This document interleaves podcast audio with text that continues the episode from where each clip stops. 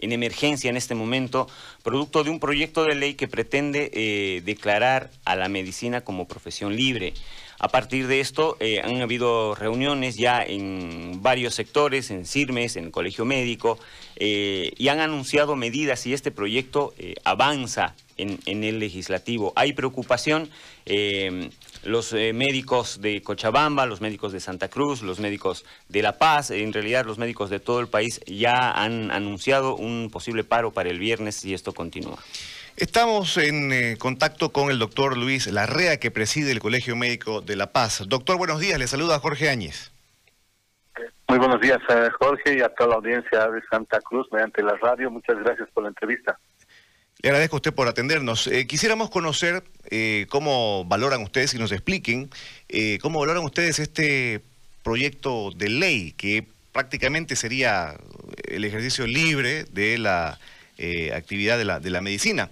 explíquenos, por favor, los puntos que a ustedes les llaman la atención, que los llama a esta movilización. primeramente, Jorge, nosotros hemos rechazado totalmente un anteproyecto de ley que lo único que busca es eliminar la ley 3131 y eliminar la vigencia del Colegio Médico Nacional.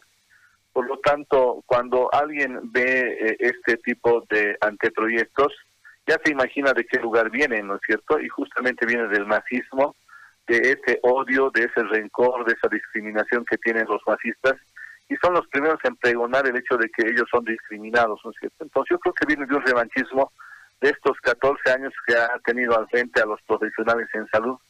Y hoy día viene con dos aditamentos, Jorge, porque no solamente presentar este anteproyecto de ley y eh, pues esperar qué va a pasar, ¿no es cierto?, sino que por el otro lado la Central Obrera Boliviana está presentando otro anteproyecto donde eh, eh, es la inclusión a la Ley General del Trabajo de los trabajadores en salud. O sea, te das cuenta que no viene, o sea, no viene solo esto y no viene con estrategia política. Por lo tanto, esa es la manera de actuar del masismo, actuar eh, en bloque, actuar con leyes que o con anteproyectos que lo único que quieren hacer es separar a todo lo que son los profesionales y trabajadores en salud.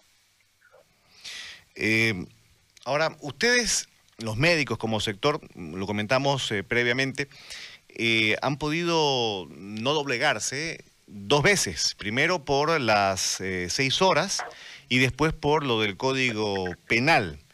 Eh, cuando ustedes hablan de un revanchismo del más hacia ustedes, se refieren justamente a esos dos episodios, pero ahora por, con, un, intento de eh, forzar que la inclusión a la ley del trabajo y por ahí de alguna forma desconocer al colegio médico y desorganizarles totalmente el, sector. ¿A, eso ustedes, usted ¿A eso se refiere cuando dice que es un revanchismo? Claro que sí, Jorge. No solamente han sido esos, ah, esos acontecimientos, han sido el hecho de que nos opongamos a un, fraude de lo que es eh, la, la, parte electoral. Nos hemos opuesto a un sistema único de salud gratuito que hasta ahora lo único que ha hecho es destrozar el sistema de salud, Jorge. O sea, no han sido dos luchas nada más. Nosotros hemos estado siempre a la vanguardia de decirle a la población que era un engaño el hecho de que tengas un sistema único de salud con el presupuesto que ellos tenían. Por lo tanto, yo creo que todo el, todo el hecho de hacer dar cuenta a la población, de actuar unidamente en los profesionales en salud, eh, que la población nos apoye, creo que ha sido algo que lo tienen todavía pues con el ojo en tinta, ¿no es cierto? Y hoy día más que nunca, nosotros como profesionales no solamente nos estamos equivocando en declarar persona no grata a Franklin Flores, ¿no es cierto? Yo creo que hoy día lo que, lo que los profesionales han decidido es pues terminar con este, con este partido político que es el MAS, ¿no es cierto? Porque creemos que hoy día el que más odio, el que más rencor, el que más revanchismo eh, ha creado ha sido este partido. Y por lo tanto, hoy día, como tienen el abuso de los dos tercios y esperemos que ya no vuelvan a tener nunca más ese poder, pues hoy día quieren abusar y seguramente dejar su última maldad en el país, ¿cierto? No lo vamos a permitir, el día de ayer nos hemos reunido a nivel nacional y yo quiero decirte que ya no solamente los apoyos nacionales, yo quiero agradecer a la Confederación de Profesionales que ayer se ha sumado a eh, pues eh, a apoyar esta posición de los profesionales en salud, a los colegios de profesionales, a los otros colegios, el Colegio de Arquitectos de La Paz, que también nos ha hecho llegar su apoyo, y seguramente los otros colegios, porque esto no solamente se juega con el, contra el Colegio Médico, Jorge. esto se va a ir para todas las demás profesiones.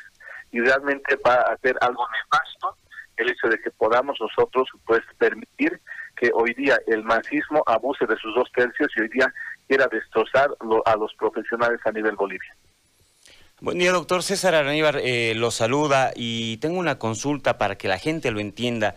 ¿Qué significaría eh, la declaratoria de profesión libre eh, si, este proyecto avanza? ¿Qué significaría para, para la población en este caso?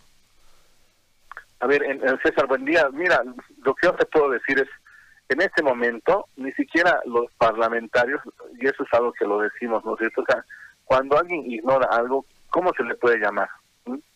es, alguien que, ni siquiera conoce cómo es el sistema de salud en este momento. Nosotros en este momento, César, necesitamos para estar en el colegio médico, la ley 3131 dice afiliación o matriculación en el Ministerio de Salud. Por lo tanto, cuando presentan esa ley, dicen el ministerio va a tener que organizar sus carpetitas, o sea, por lo menos vayan al ministerio y averigüen pues, cómo, cómo, cómo uno tiene que ejercer la profesión. El Ministerio de Salud nos da la matrícula profesional. Una vez que tienes la matrícula profesional, el encargado, no solamente en el país, a nivel mundial, un fiscalizador para ver la formación es, son los colegios. Y no somos el único colegio, César, o sea, no, no es que Bolivia tenga su único colegio, ¿no es cierto? A nivel internacional, todos los países tienen sus colegios o sus federaciones médicas. Por lo tanto, nosotros pertenecemos a la Asamblea Médica Mundial y también a la Confederación Médica de Latinoamérica y el Caribe. ¿Por qué nunca nos han podido obligar? Porque se han creado esa confederación trucha en, el, en la época del marxismo, porque sabían que sus títulos de los, de, los que habían e, egresado en otros países estaban mal, porque les han engañado. Entonces, ¿qué quieren decir con profesión libre? Con el hecho de que no nadie te pueda controlar si tu título vale o no vale, y si el ministerio tendrá la capacidad para poder eh, tener esto, no lo tiene. Nosotros hemos descubierto varios, varios títulos truchos y que tenían matrícula del Ministerio de Salud. Por lo tanto, no es un ente pues fiscalizador como lo es el Colegio Médico. Entonces, en ese sentido, la población sería la más expuesta, porque mañana pueden aparecer 10.000 mil consultorios con gente que diga que es médico y que nadie pueda controlarlos. Por lo tanto, no solamente se le hace un daño a, o sea, al colegio médico, ¿me entiendes? Se le hace un daño a el ciudadano de a pie y han hecho el daño con lo que es la certificación, el certificado médico César y Jorge. Nos han quitado la valoración del, certificado médico, que han creado con eso una inseguridad jurídica tremenda, porque hoy día la gente antes para suspender un juicio o para suspender una audiencia tenía que agarrar y tener, presentar el certificado pisado por el colegio médico. ¿Qué hacía el colegio médico? Certificaba si ese médico tenía la capacidad de, darte la incapacidad para que tú no puedas asistir a, algún, centro. ¿Qué se han visto en los juzgados? Como el certificado lo bajas del internet, tú agarras, te haces hacer un sello y lo sellas y el, y el juez tiene que avalarla. Por lo tanto, no hay un lugar donde lo fiscalice, ¿me entiendes? Y hasta que el juez pida si realmente ese certificado es certero, pues van a pasar días o, o meses porque el ministerio no lo sabe, no sabe ni siquiera dónde están esos colegas. Entonces te das cuenta que realmente han jugado con la desinstitucionalización de las, de las instituciones en el anterior régimen. Por eso es que yo creo que hoy día los enemigos son los masistas para los médicos y esa figura la tenemos muy clara y por lo tanto a partir del el día viernes pues nosotros estos días la recomendación que se ha sacado en el, en el Colegio Médico Nacional ha sido que socialicemos estos tres días y que la próxima semana van las medidas de presión. Lo que sí también hemos visto es que no podemos dejar a la población, eh, se puede decir, sin profesionales. Entonces vamos a ver el mecanismo, ¿no es cierto? Gracias a Dios estamos en época electoral y gracias a Dios estos mecanismos hacen una vez más que le abramos los ojos a la población para decirle que no queremos más revanchismo, no queremos más discriminación y que ese régimen no puede volver al país. Doctor, Queda clara o, queda clara la argumentación sobre el por qué el rechazo a la ley, queda clara la argumentación sobre cómo se afecta a la población, al sector eh, médico y por supuesto que a los demás profesionales porque podrías pasarle, podrían correr con la misma suerte. Ahora, eh, ustedes han dado un plazo eh, de 48 horas para que este proyecto sea retirado. Si no es así, si no retiran y, y, buscarán seguramente imponer el rodillo masista en la, en la Asamblea, Eh, ¿Qué opción les queda? ¿Cuál sería el, paso siguiente a dar? Bueno, como te digo, César Jorge, nosotros lo que hemos quedado es que se vean las estrategias. Eh, seguramente será el hecho de que podamos convencer a la población y de otra vez explicar a la población el daño que estarían haciendo a no solamente a los médicos, sino a sus hijos que pueden estudiar en el exterior, que pueden estudiar en cualquier parte del mundo y que mañana en este país pues no se reconozca lo, lo que es la meritocracia, ¿no es cierto? Por lo tanto, eso no lo podemos permitir, no lo puedo permitir como médico por mi profesión y tampoco lo puedo permitir por mis hijos que van a ser profesionales, ¿me entiendes? Por lo tanto, ahí está, está el partido, el partido se juega eh, estos tres días y el partido va a continuar la próxima semana hasta el 18 de octubre.